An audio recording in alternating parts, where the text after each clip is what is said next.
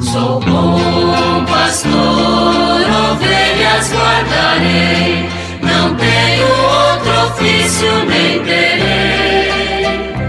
Quantas vidas eu tiver, eu lhes darei.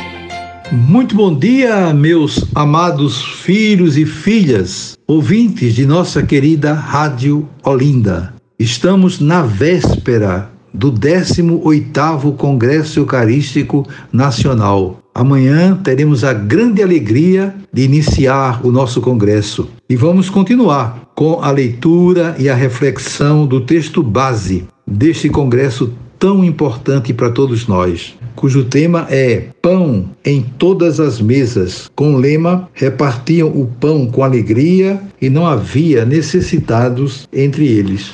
Nós vamos concluir hoje o penúltimo capítulo do texto base que fala sobre a dimensão social e profética da ceia de Jesus, com o subtema A Teologia e Magistério Recentes. Assim nos diz o texto base. A Eucaristia não se esgota com a participação no corpo e sangue do Senhor. Ela impele-nos à solidariedade para com o próximo. A comunhão com o Senhor é necessariamente uma comunhão com os nossos irmãos e com as nossas irmãs. E por isso, Quantos são alimentados e nutridos pelo corpo e pelo sangue do próprio Cristo não podem permanecer indiferentes quando se deparam com os seus irmãos e irmãs que padecem necessidades e fome. Aqueles que recebem o alimento da Eucaristia são chamados a anunciar a alegria do Evangelho. E quantos ainda não o receberam? Fortalecidos pelo pão vivo, somos chamados a transmitir esperança àqueles que vivem nas trevas e no desespero.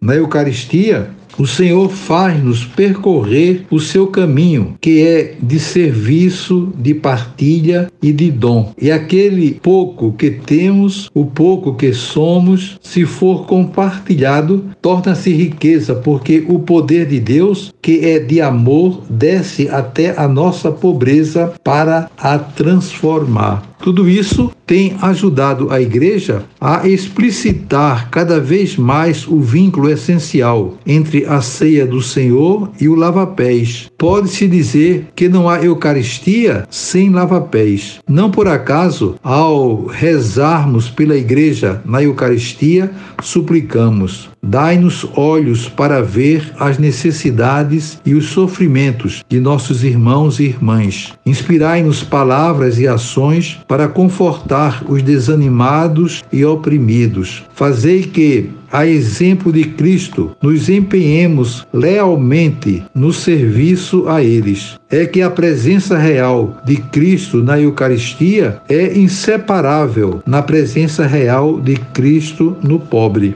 Esse é um aspecto fundamental de nossa fé para o qual muitos padres da Igreja chamaram a atenção e sobre o qual o Papa Francisco tanto tem insistido. A súplica que fazemos na celebração eucarística para sermos transformados no corpo de Cristo. Fazer de nós um só corpo e um só espírito. Não deve ser entendida no sentido abstrato e piedoso, mas como algo eficaz, como algo que, na força e no poder do Espírito, se torna realidade em nós. É como afirmava o Papa Francisco na homilia de Corpus Christi de 2015. Se realmente somos o corpo de Cristo, seremos seus olhos, que vão em busca de Zaqueu e de Madalena. Seremos sua mão, que socorre os enfermos no corpo e no espírito. Seremos seu coração, que ama os necessitados de reconciliação, de misericórdia e de compreensão. Nisso se manifesta o milagre, a eficácia e o poder transformador da Eucaristia em nossas nossas vidas em transformar-nos naquilo que comungamos, o corpo de Cristo. Nisso se manifesta a dimensão social e profética da Eucaristia, em comprometer-nos radicalmente com os pobres e marginalizados com os quais Jesus Cristo mesmo se identificou. E eu desejo a todos vocês um dia maravilhoso. Amanhã, se Deus quiser, voltaremos a nos encontrar e sobre